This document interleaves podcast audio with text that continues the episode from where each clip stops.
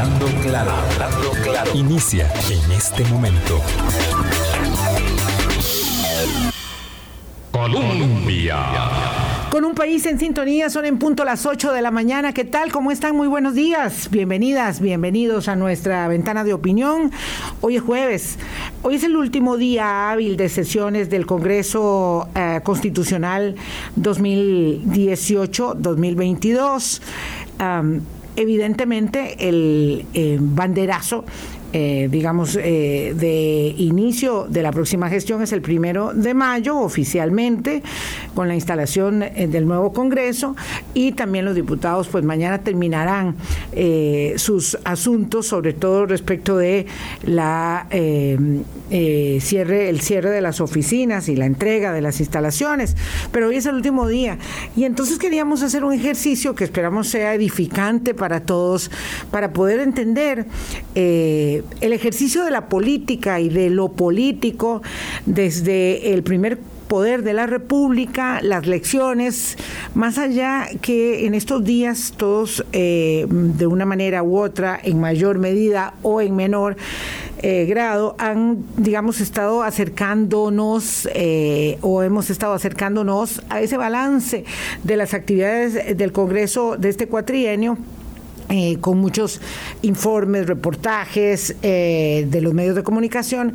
Un poco lo que queremos hacer en este espacio es extraer algunas de las lecciones eh, de las personas que llegaron ahí con un gran baúl de ilusiones y esperanzas y ahora salen con un gigantesco equipaje de experiencias aprendidas que pueden ser, mm, digamos, eh, y deberían ser de utilización para todos. Entonces, bueno, nos pusimos a pensar a quién queríamos invitar a este espacio y decidimos traer a la mesa de la conversación a dos eh, legisladores muy jóvenes que ahora son muy jóvenes con mucha experiencia política eh, que eh, no sé si habían estado o no en unas líderes siquiera similares a las que dejan y, decidimos invitar entonces al diputado Warner Jiménez.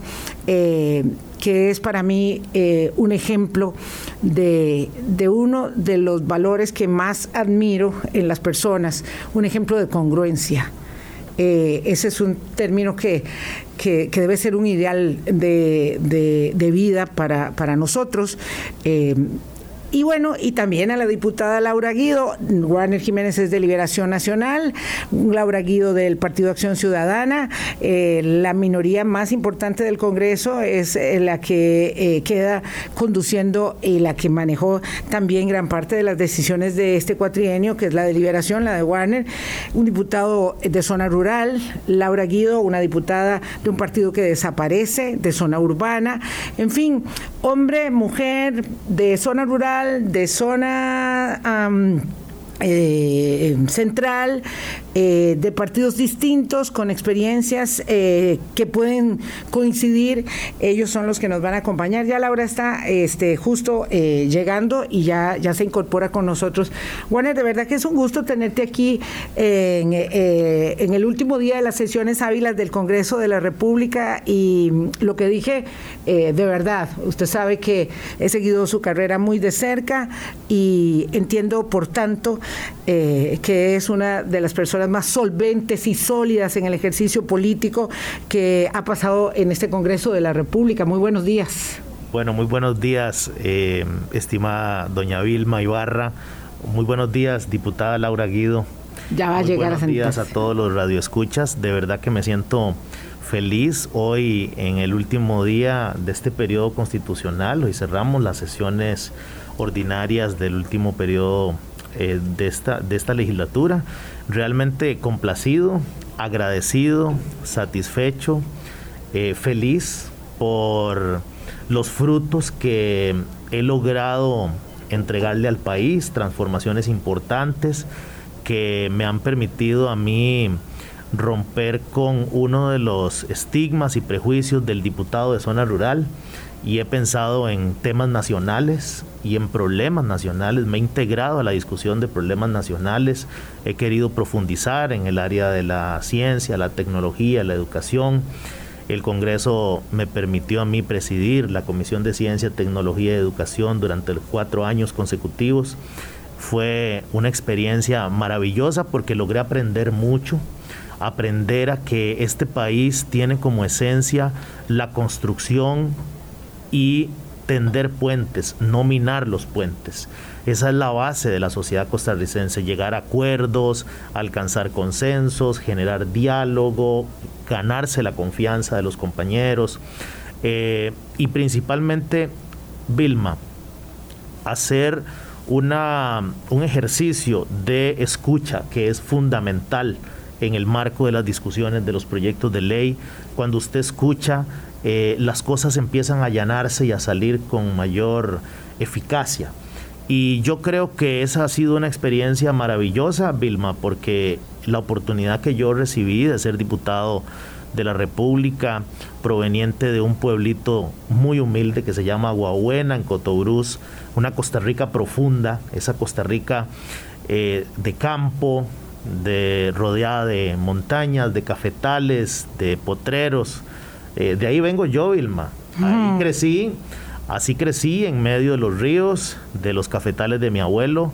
Desde los seis años ya me tocó colgarme un canasto para ayudar en la familia después de las clases o antes de las clases. Cuando las clases eran por la mañana, ayudar en la tarde y cuando era en la tarde, ir a ayudar en la mañana. Desde los ocho años recuerdo ya estar arreando los terneros ya con responsabilidades asignadas. Y eso tal vez me forjó en una vida de mucho compromiso desde muy pequeño, siendo niño.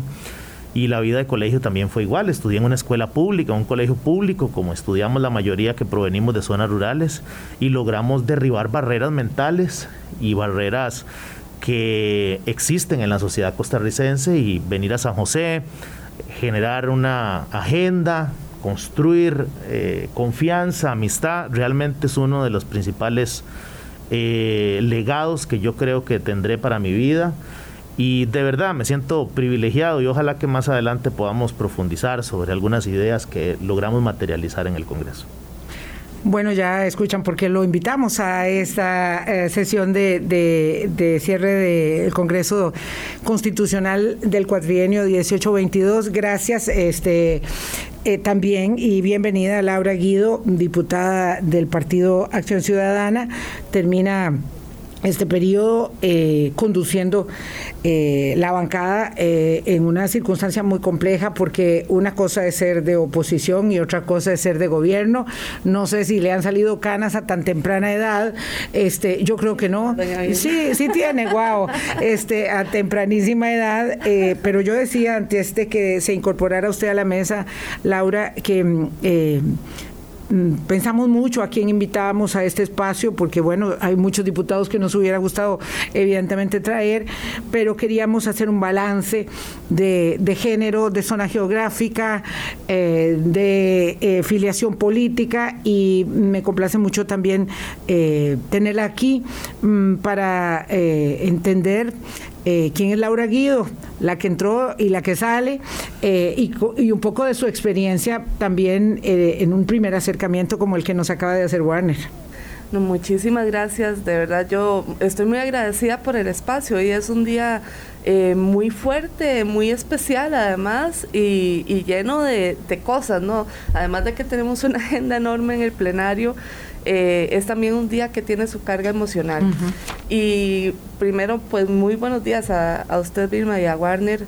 Eh, ha sido una experiencia muy interesante esta, este paso. Yo soy una muchacha de Turrialba eh, que se formó gracias a la educación pública.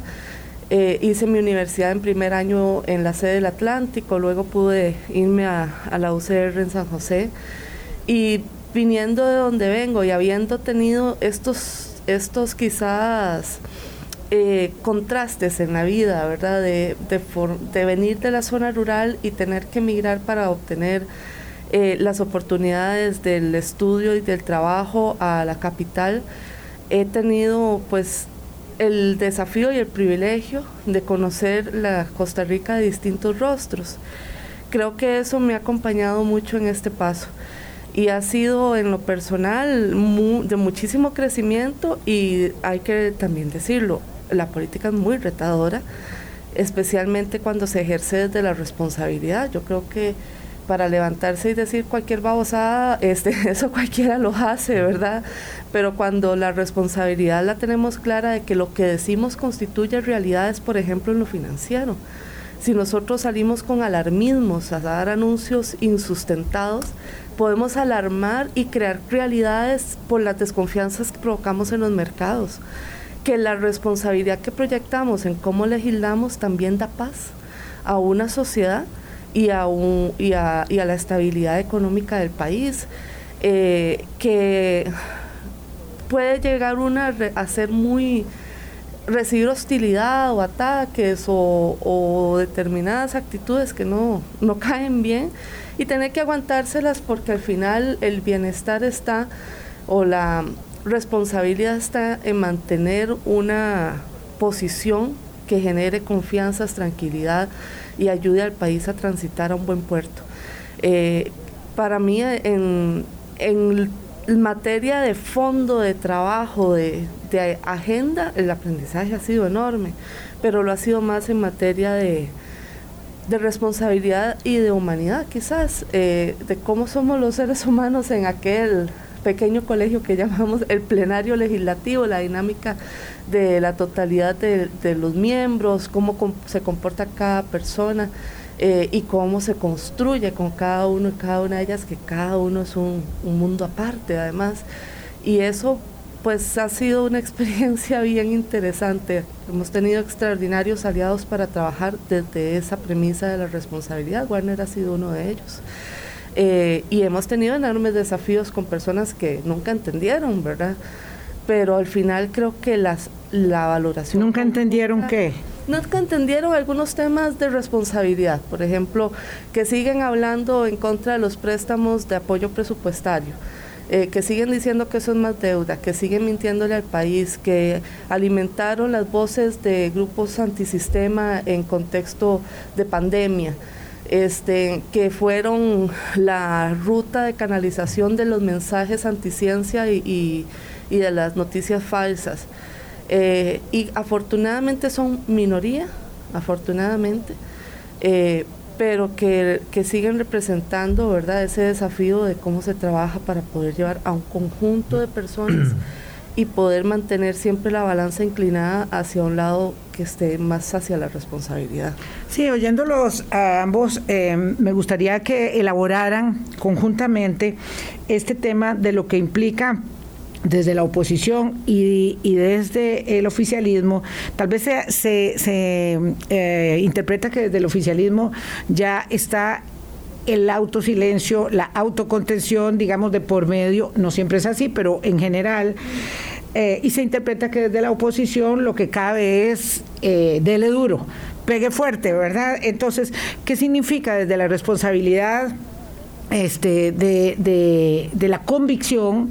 ¿Verdad?, del deber hacer, el silencio también, porque lo que sucede en la, en la Asamblea Legislativa es muy interesante y por eso hablaba de un colegio, eh, Laura Guido, y ahora lo, vamos también a, elaborar, es que se diluyen las eh, banderías políticas y se van estableciendo los mazos comunicantes de esas convicciones comunes, entonces puede ser que tenga más amigos eh, eh, en otra bancada o con los diputados de su propia región, siendo todos de partidos distintos, por ejemplo, eh, y encuentre ahí más elementos comunes y entonces se acercan mucho las personas, porque es la naturaleza humana, más allá eh, de la bandería política con la que llegan embestidos, imbuidos y muy determinados, ¿verdad?, a hacer por el partido lo que hay que hacer y contra el gobierno de turno, ¿verdad? Este, eso implica un ejercicio, eh, digamos, de asimilación inicial eh, porque uno puede llegar disparando desde el inicio o esperándose a aprender y a saber en qué momento, con quién se pelea, a quién ataca, cuáles ideas adversas con cuáles se va a casar y cuánto se va a mantener callado para, este, digamos, no esbozar lo primero que se le ocurra a don Warner Jiménez. Bueno, Vilma, yo creo que una de las consideraciones que debería hacer siempre la oposición es uno de los consejos que siempre ha dado don Rodrigo Arias. diputado electo. Don Rodrigo siempre ha dicho que eh, cuando se ejerce la oposición hay que hacer una oposición crítica y si lo que presenta el gobierno es insuficiente, eh, la oposición debe presentar una propuesta todavía mejor y mejorada. Eh, yo creo que hubo dos momentos fundamentales durante este periodo constitucional que los costarricenses recordarán. El primero fue cuando entramos en mayo del 2018 y las alertas y las alarmas encendidas de los organismos financieros con respecto a la crítica situación de las finanzas del país había que avanzar hacia con una reforma fiscal, era inevitable. Yo hoy en la mañana venía haciendo un recuento y, y, recordé cuando la ministra de Hacienda de ese entonces nos anunció utilizaremos las letras del Tesoro para hacer frente a algunas cosas. Y bueno, yo sé que tal vez eh, algunos costarricenses no saben qué son las letras del tesoro. Yo creo que casi nadie se acordaba de lo que eran las letras del tesoro en ese momento. nadie recordaba, incluso eh, esa élite que siempre está pendiente del acontecer político, pero de repente nos dimos cuenta que las letras del tesoro son las últimas joyas que están guardadas en el cajón en la casa y que se iban a empeñar para poderle hacer frente a las obligaciones del país en la deuda, en el pago de salarios y otros. Iban las joyas al Monte Piedad por unos mesecitos que era ahí en el Banco Central. Exactamente. Entonces, era tan crítico y tan dramático el momento, por eso eh, coincido con Laura cuando dice el manejo que hay que darle a estas cosas con absoluta responsabilidad, sin alarmar la población. Y bueno, ahí Liberación Nacional, desde la oposición, un partido grande, con estatura, acostumbrado a gobernar, tuvo que decidir eh, acompañar al Poder Ejecutivo en esta misión que ya no era una discusión por banderas políticas, sino se trataba de una discusión donde Costa Rica estaba primero, donde habían amenazas de que se disparara el tipo de cambio del dólar eh, eso hubiera tenido un impacto terrible en ese entonces en el país, donde había una amenaza para poder pagar aguinaldo. Se retardó el pago de aguinaldos creo que una semana, lo recuerdo bien. Y no eran bromas. Algunos decían que era presión del Ministerio de Hacienda. No, es que en la olla ya no habían alimentos y no había cómo distribuir. Eh, ahí actuamos con absoluta responsabilidad a un alto costo político. Pero bueno, ese es un primer momento y yo creo que el otro momento, Vilma, me parece que fue la entrada de la pandemia a nivel global que empezó a tener repercusiones en nuestro país a partir del 6 de marzo del 2020, lo recuerdo muy bien, y hoy no nos hemos podido recuperar. Yo he tratado de leer informes del Banco Mundial en áreas sobre educación, tecnología, gobernanza, entre otros en los países y lo que dicen es, no se sabe cuándo nos vamos a recuperar. No se sabe cuándo volveremos a los mismos niveles de empleo, de, generación de riqueza, de crecimiento económico. Todavía no se sabe cuándo. Yo creo que los que van a lograrlo más rápido van a ser los países obviamente más desarrollados, pero los que estamos en vías de desarrollo estamos invitados a ser muy audaces, muy creativos para que aprovechemos eh, estos cambios y estas transformaciones que se están dando en el planeta y podamos atraer inversión extranjera a través de la tecnología, que me parece que es una revolución sorprendente, la que se aceleró con la entrada de la pandemia, nuevos negocios, murieron muchos negocios, pero hay oportunidades de la apertura de nuevas ideas de negocios. Y entonces yo creo que estamos ahí, no puedo decir que ese periodo ha terminado, la pandemia no ha terminado, Aquí estamos con mascarilla los tres en este programa.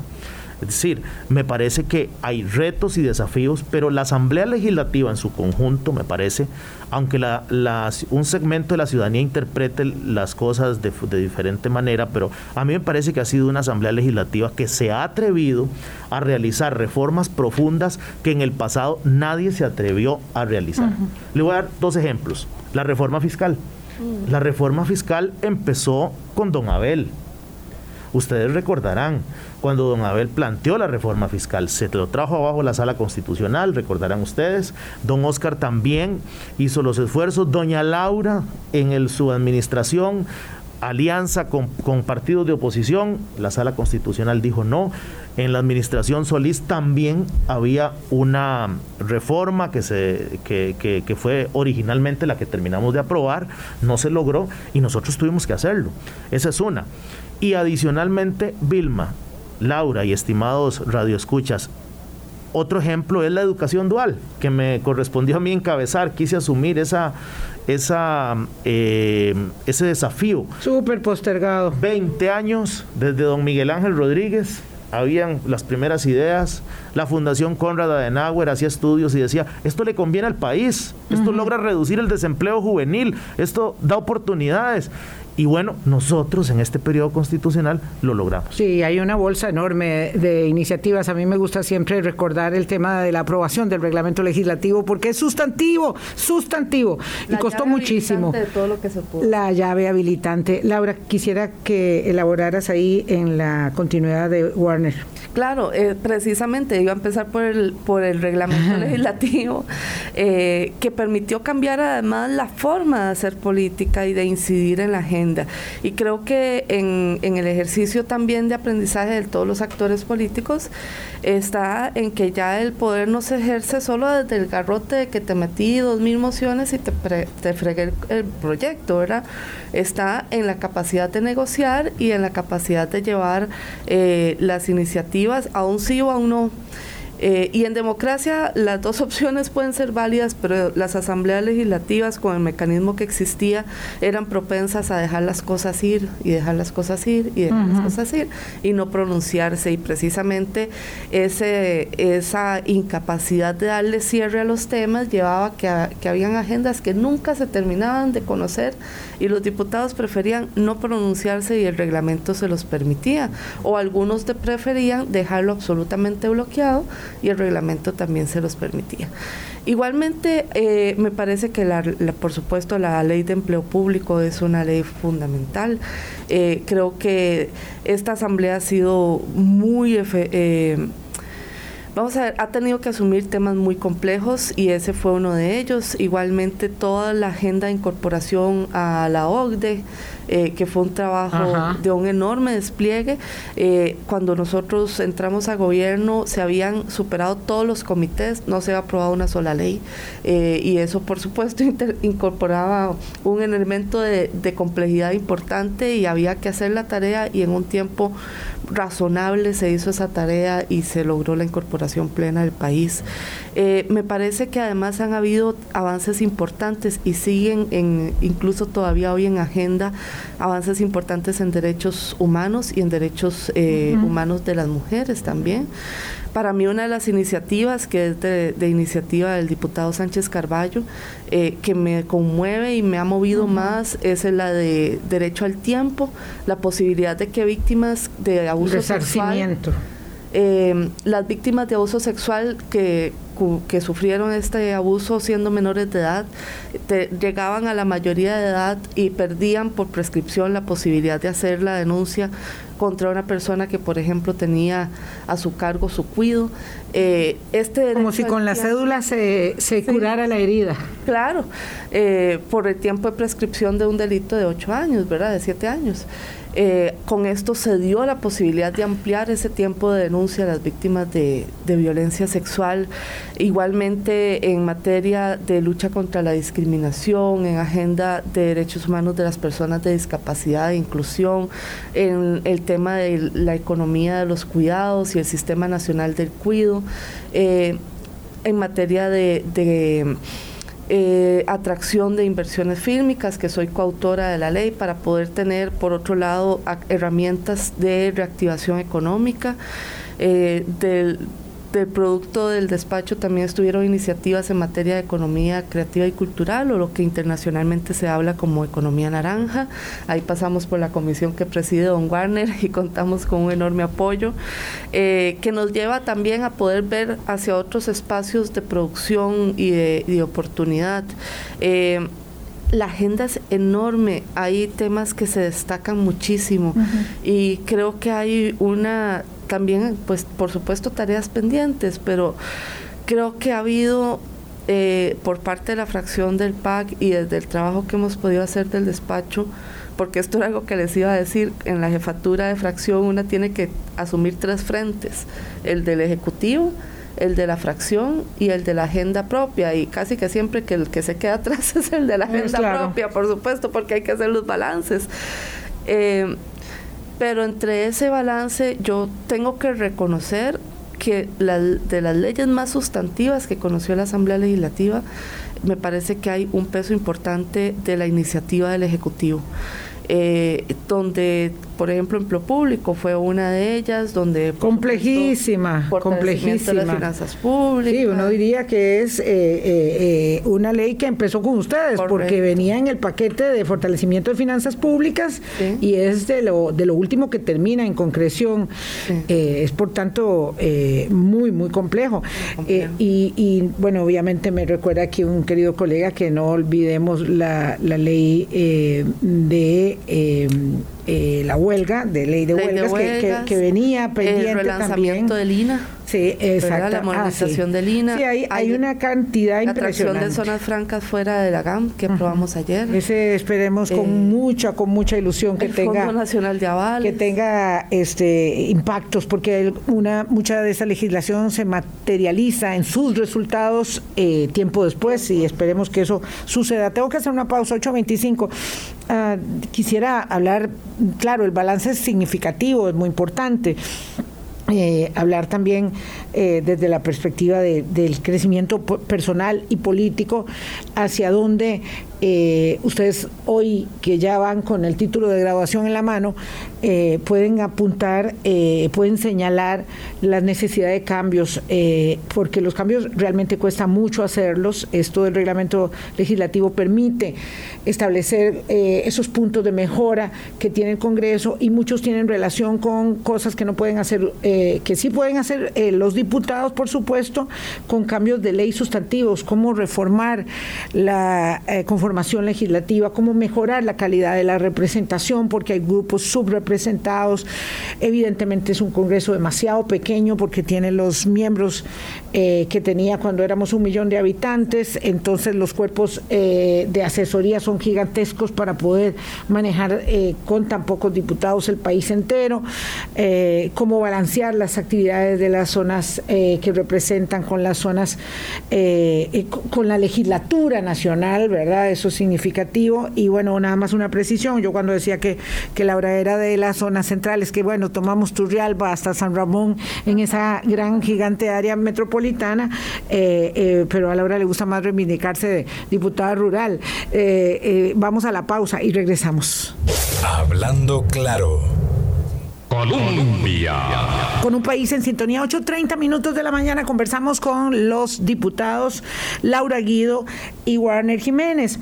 Ah, vamos, eh, decía Laura Guido hace un rato que eh, esto es como un colegio. Y para mí, después de estar muchos años en la Asamblea Legislativa cubriendo eh, la crónica parlamentaria, 11 años estuve yo ahí siempre me llamaba la atención cuando venía, le pregunté al diputado eh, Warner Jiménez si estaba muy nostálgico, me dijo, no, yo estoy bien, y yo, wow, eh, vamos a ver más tarde si está igual, vamos a ver, porque esto es, les voy a explicar eh, a mis queridas amigas y amigos oyentes, esto es como cuando uno se gradúa en el último día del colegio, en quinto año, y bien, hace mucho tiempo nos entregábamos tarjetas y nos escribíamos en el diario, ¿verdad? Lágrimas van, cantos vienen. Eh, y resulta que, bueno, hay esta cosa, ¿verdad? Que es, es, un colegio, Es un colegio parlamentario y este es el último día de clases. Aquí el que rindió, rindió, el que se quedó, se quedó. Algunos se van con honores y otros con grandes deshonores. Algunos eh, y todos en la vida somos dueños de, nuestras, eh, de nuestros silencios y esclavos de nuestras palabras. Algunos llevan una, una carga de palabrería impresionante que se han tenido que eh, digerir, por no decirlo de otra manera, pero es el día la graduación. Entonces van los que están con honores, los que están con terribles deshonores, ¿verdad? Este, eh, a, presentar, eh, a presentarse ante sí mismos, porque en realidad este es un asunto con ustedes mismos. Yo sé que golpea, emocionalmente lo dijo Laura. me gustaría una, una reflexión, pero entre, entre ustedes dos, de a poquito, para que los dos puedan hablar sobre esto, este significado. Eh, ¿Cuánto cambia un ser humano eh, pasando por este aro? Se habla muy mal de la política, pero yo quiero reivindicar que necesitamos gente buena en la política. Y bueno, es parte de la razón por la que los invité a ustedes, porque entre muchos otros legisladores estoy convencida que son de lo más valioso eh, de este cuatrienio. Don Warner. No, yo creo, Vilma, que esas aproximaciones son muy certeras. Me parece que hoy es la graduación. Eh, y bueno, pues definitivamente es una despedida que trae, por supuesto, remembranzas a lo largo de los cuatro años. Laura, vos sabes que al final aquí yo creo que la receta está en que los cuatro años por el Congreso generen enemigos de mentirillas y amigos de verdad. y si usted sale así, va bien. Y después esa satisfacción que tiene que ver, ¿verdad, Laura? Con el rigor, con el estudio, con el esfuerzo sobre una iniciativa de ley, eh, darle seguimiento a un proyecto. Vilma, presentar un proyecto es muy fácil. Es más fácil que hacer una tarea de, la escuela. Eh, usted puede redactar la exposición de motivos en media página y modifica un transitorio de algo y ya eso es una ley de la República. Eso es una facultad que solo tienen los diputados. Pero darle estudio, buscar las estadísticas, por qué este proyecto es necesario, cómo impacta en la vida de los costarricenses, si es un proyecto de tecnología, educación, cómo va a mejorar el sistema, cómo va a hacer que el Estado sea más eficiente, más transparente, Laura. Yo creo que ahí es donde eh, también está la esencia de avanzar con, con, las iniciativas y sentirse uno pleno al final de, de, de los cuatro años. Yo, yo coincido con vos, Warner y, creo que el, balance que hace Irma es muy adecuado. Cuando yo hablo de un colegio, también me refiero fundamentalmente a, la, a esta dinámica que has mencionado, pero además somos los mismos 57 este, en el mismo salón durante cuatro días de la semana, durante cuatro años. Eh, y esta dinámica genera afectos, genera desencuentros, eh, y genera una convivencia común que incluso a, pesar de las distancias en los temas de fondo eh, se vuelve mucho más fuerte que eh, la diferencia. Y parte de la madurez es poder separar, ¿verdad? Esas ideas de las personas, poder respetar que la diferencia no es siempre que es de, las cosas más lamentables en el debate legislativo, que se, se hace un debate mediocre cuando yo tengo una diferencia profunda, qué sé yo, con Warner, y entonces es porque Warner está vendido a las corporaciones o porque Laura está apuntada con tales sectores, eh, y se hace nos cuesta a veces bajar a las ideas, a poder identificar eh, que hay, valor, hay centros de valores distintos en las personas, hay convicciones de la dirección país que son distintos y esa por la, por la descalificación a priori. Claro, porque es mucho más fácil atacar a la persona que a su contenido. Eh, y es por eso digo que es un debate mediocre, porque es mucho más fácil acusar infundadamente y dañarle su reputación que de verdad sentarnos a ver que Warner cree algo que es diferente a lo que yo creo y que en eso donde está la capacidad es en poder mover una mayoría hacia mis convicciones, ¿verdad?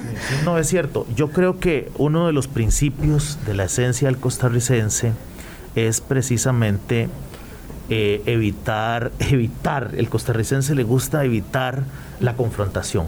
Eh, es propio del espíritu del costarricense prefiere los acuerdos, prefiere el diálogo, mm. prefiere el consenso, prefiere... Y ahí hay un arte, esto es un arte, cómo lograr persuadir, pero a la vez ceder cuando es necesario ceder para alcanzar esos, esos consensos.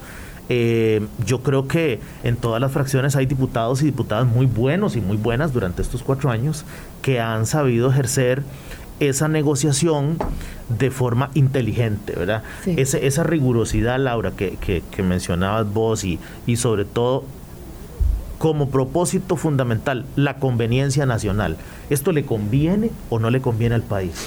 Cuando pasa por ese tamiz, incluso a veces, Vilma, Laura, hasta de sentido común, ¿esto le conviene o no le conviene al país? Estos son los riesgos, estas son las ventajas. Bueno, vamos para adelante, no, mejor pausemos, reposemos la discusión yo creo que ahí, en ese, en ese eh, ejercicio donde donde hay una primacía del sentido común, las cosas pueden caminar mucho claro, Claro, ahora voy yo como, como pato de la fiesta diciendo, claro, eso suena muy bien, eso lo hacen unos, pero no otros. Ah, Entonces, digamos, yo tengo algunos sinsabores. Eh, y Laura hizo referencia a uno que no puedo dejar de lado. En esta Asamblea Legislativa, con muchos aciertos, se dejaron pasar por pura mezquindad préstamos de apoyo presupuestario para el canje de la deuda. Nosotros le dijimos al Banco Interamericano de Desarrollo, ¿sabe qué? No, gracias. Después en campaña, algunos de esos grupos políticos andaban levantando la bandera por los préstamos de apoyo presupuestario para el canje de la deuda. Pero lo cierto es que cuando fueron los balazos, en la Comisión de Hacendarios se dijo no aprobemos esos proyectos y por supuesto con esa semejante este, referencia en el, en el plenario no se aprobaron. Y esos proyectos no se aprobaron no por falta de entendimiento, sino por valoraciones de índole politiquera. Entonces, esas consideraciones están ahí, obligan a tragar grueso, ¿verdad? Porque, porque por ejemplo, el diputado Warner Jiménez estaba a favor de esos empréstitos, pero resulta que su bancada dijo que no, mm. o otras, u otras bancadas también. El Ejecutivo es mínimo, ¿verdad? Tiene muy pocos diputados, entonces de ahí hacía lo que podía, pero no le daba el músculo y trague también. Y luego al día siguiente que le dicen que no y le golpean la mejilla, va y pone la otra porque hay que seguir con otra iniciativa. Por supuesto, por supuesto. Y eso es también parte de lo que hay que repensar del modelo, porque francamente esto se convirtió en una herramienta para tener al Ejecutivo tomado por el cuello. Y y lo peor es que se cree que es el ejecutivo el que está tomado por el cuello. El tema de los préstamos necesarios, urgentes, que es para cambiar deuda cara por, por deuda más barata, lo que llamamos apoyo presupuestario. Pero el que está por el cuello agarrado es el pueblo, es, es la totalidad de las y los costarricenses. Y, y por supuesto es un recurso de poder que las mayorías parlamentarias yo creo que han abusado, doña Vilma. Claro, yo escuchaba, perdón que, la tenga que interrumpir brevemente, pero escuchaba al economista Gerardo Corrales diciendo, bueno, el gobierno gobierno hizo bien la tarea en la contención del gasto. El gobierno hizo bien la tarea en eh, eh, la, este, eh, erogación y en la recaudación, en la mejora recaudatorio. El problema que lo tenemos instalado sigue siendo en los intereses de la deuda, ¿verdad? Este, y ahí, claro, pero es que ahí no se puede hacer nada si el Congreso no nos da más facilidad. Ahora, Vilma, yo quisiera también. Si vos me permites, hacer el, el comercial. Sí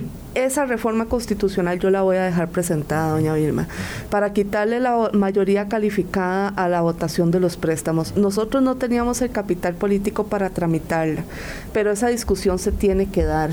No puede ser que en la Asamblea tenés que estar dependiendo permanentemente de 38 votos para poder bajar el costo de los intereses de la deuda, cuando otros países del mundo lo que hacen es una incorporación directa de Excelente. Reforma constitucional, Laura. Muy bien yo quisiera, yo quisiera eh, decir que efectivamente fue un error cuando se rechazó el crédito con el BID, aunque yo estuve a favor. Sí. Sin embargo, Vilma, no podemos circunscribir ese, ese ejercicio y esa práctica únicamente a este periodo constitucional. Claro, claro. Si usted se va para atrás, usted recordará diputados de oposición en gobiernos de liberación con eh, carretillos de mociones, haciendo lo mismo. obstaculizando el TLC, obstaculizando cosas que le convenían al país. Claro. Entonces, yo creo que esa crítica siempre ha sido para la oposición, ¿verdad? no, no específicamente para, la oposición de este periodo constitucional, porque en el pasado también, cuando estoy del otro lado de la acera, aprovecho y lleno de emociones y obstaculizo discusiones que son de conveniencia nacional. Pero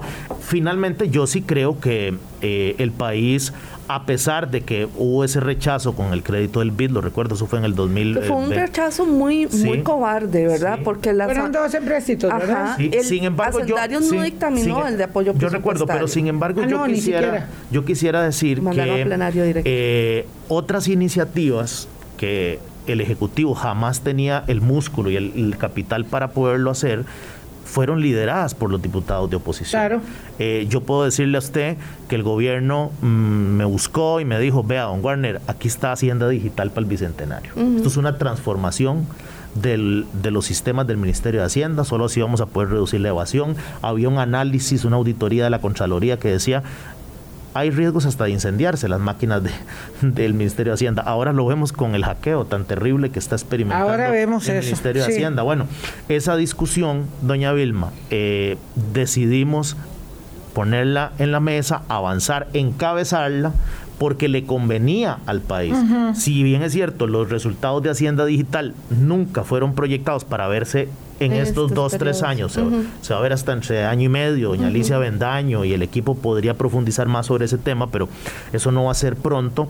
Pero ya hay señales positivas de modernización de, de- del sistema tributario y, y todo lo que tiene que ver con la simplificación a través de la tecnología. Lo hicimos. Entonces, sí hay eh, productos finales que cuando se buscan las personas adecuadas y los intereses nacionales por delante, hacen que se logren Sí, esos acuerdos sí. y esas realizaciones. buscar ese balance, ¿verdad? Que los diputados de oposición puedan este, tender, eh, estar dispuestos a cuando se tienden los puentes para empujar al Ejecutivo y al mismo tiempo tener la em, mesura eh, y la corrección y la claridad para enderezarle la plana cuando es importante. Esto es significativo. Y hay grandes lecciones en esto que dice Warner, porque, eh, vamos a ver, la- el Partido eh, Liberal Progresista que va por primera vez a la Asamblea Legislativa, o eh, eh, otro, otro grupo eh, cualquiera, si quiere ser gobierno, ¿verdad? Tendrá que hacer el ejercicio de oposición más correcto que sea que, que le sea posible, ¿verdad? Porque necesitará, ¿verdad? Estando del otro lado de la silla de gobierno, de esas, de esos acuerdos, de esas alianzas, de esas oposiciones, y eso no es fácil cuando nunca se ha sido gobierno, porque yo creo que esa es la gran, digamos, lección que tiene Acción Ciudadana en su en su acción en su accionar de 20 años y con esta circunstancia tan dura que atraviesa ahora que se quedará sin representación parlamentaria. Esto es fuerte porque eh, la gestión no tiene eh, defensa política, ¿verdad? Y el fuero político, el circo eh, político, dicho en el mejor término, de una democracia, eh, es, es la Asamblea Legislativa. Vamos a la pausa. Regresamos al último segmento con Warner Jiménez y Laura Guido. Hablando claro. Colombia. Con un país en sintonía, 8.47 minutos de la mañana. Eh, este no es un ejercicio, sí, que rápido, ¿verdad? Y con buen café y con buena compañía. Este, lo cierto es que se va rápido el tiempo. Eh, este no es un ejercicio exhaustivo porque te- nos queda todo, todo para muchas conversaciones. Además, cuando a uno le gustan los temas, uno quisiera seguir hablando de ello. Eh, sus lecciones, a ver, ¿qué, le dicen ustedes a los nuevos diputados? Y además, ¿qué piensan que podríamos hacer para mejorar este sistema que está enfermo?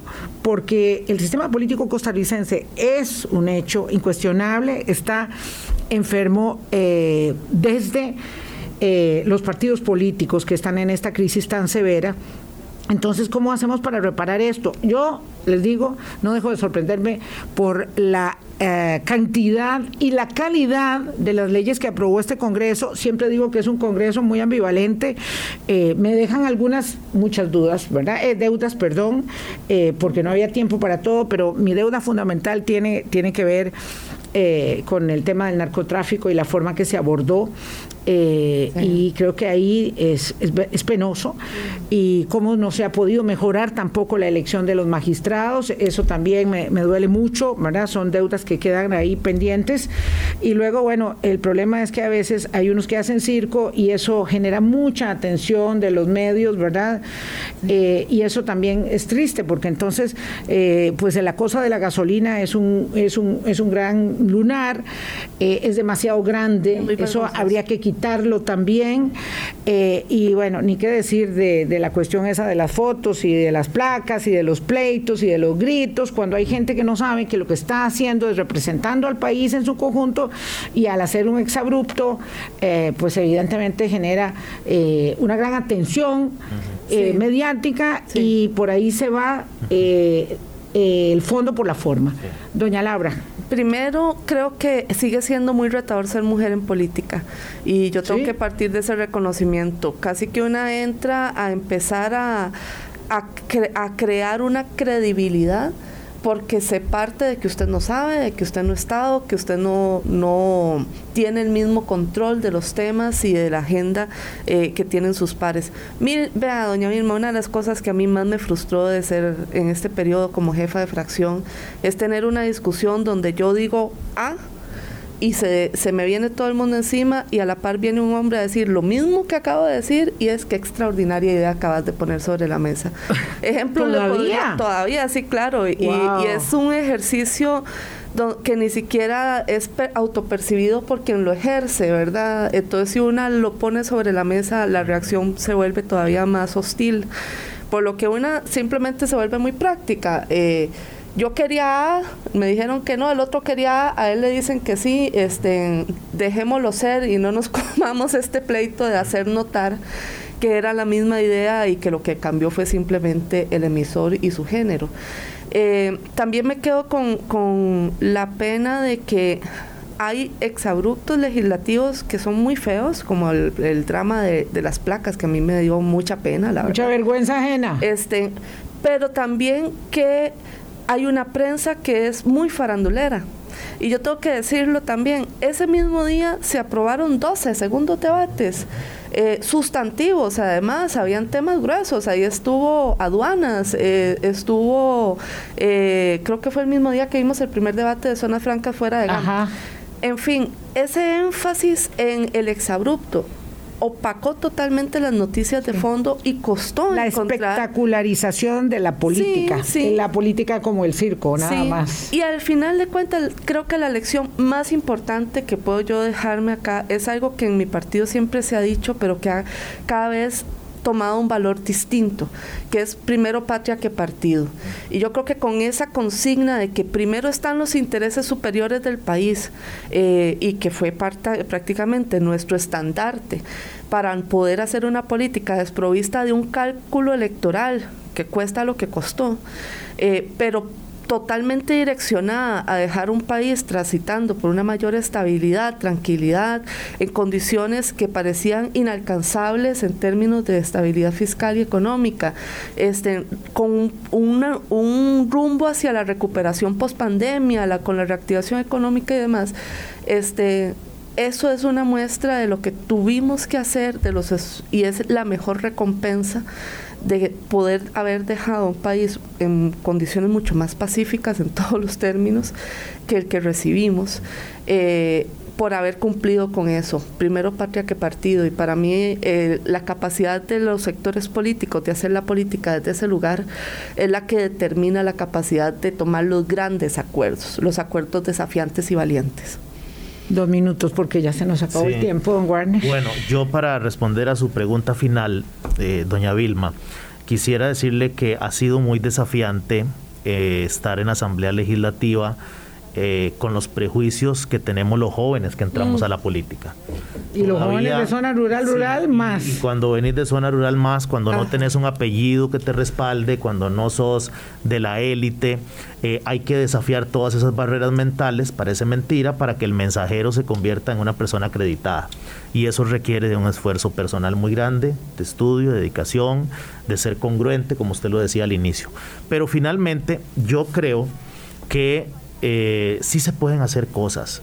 Vilma, aprobamos educación dual, reformamos la ley orgánica del INA, aprobamos un examen de idoneidad para verificar los conocimientos de los futuros educadores. Sí, eso va a ser muy importante la también. calidad de la educación, creamos la Agencia Nacional de Gobierno Digital, aprobamos Hacienda Digital, proyectos de impacto en la vida de los costarricenses. Así que mi mensaje para el próximo periodo constitucional, los 57 nuevos diputadas y diputadas es que tienen que conversar profundamente sobre el país que podemos sostener, el país que podemos eh, recuperar de este impacto tan fuerte de la pandemia. Creo que la próxima legislatura tendrá que tomar decisiones también profundas en el marco de la agenda del Fondo Monetario Internacional y la estabilización de la macroeconomía, pero también tienen la misión importante de empezar una agenda para reducir la desigualdad en nuestro país. Hay brechas grandísimas territoriales, brecha digital, brecha de género, como lo decía Laura, brecha en todas las dimensiones casi eh, que se puedan ampliar. Es como es posible que hoy no haya conectividad en algunos territorios, que no tengamos oportunidades de empleo en las zonas rurales. Y yo creo que esa agenda está en manos del Poder Ejecutivo, del Poder Legislativo, y ojalá que en los próximos eh, cuatro años empecemos ese camino de la recuperación y, y volvamos a tener ese país próspero con oportunidades para todos, no para unos cuantos, sino para todos. Muchísimas gracias. Me quedo muy enjuagada, como se decía antes, este, porque de verdad, y, ha sido un gusto conversar con ustedes. Eh, la política hay que, hay que reivindicarla, hay que eh, eh, congratular que haya personas idóneas que, que, lleguen a ella. Las necesitamos, cuesta, cuesta mucho.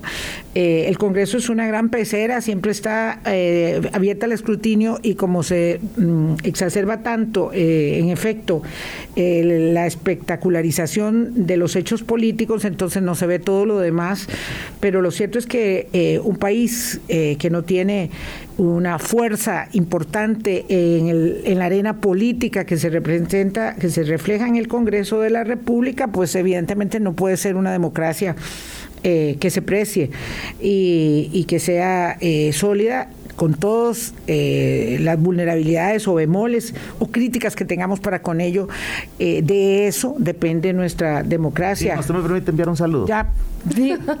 Quiero saludar a mi papá y a mi mamá que me están viendo, escuchando, les mando un beso. Yo también los saludo, qué lindos. un gran hijo tiene. Bueno, yo también los saludo. Es que ya hay todos, todos conocemos a los papás de Warner, en realidad, en realidad son personas muy famosas. bueno, de verdad, un saludo este, eh, un día yo quiero ir a Agua Buena. vamos a conocer Agua Buena, ¿eh? si es que le han hecho mucha promoción. Desayunaremos gallo pinto, tortillas palmeadas, natilla casera. Uy, qué rico. Bueno, nos vamos. Muchísimas gracias a los dos, muchos éxitos. Hasta mañana. Pásenla ustedes muy bien también. Chao. Hablando claro, hablando claro.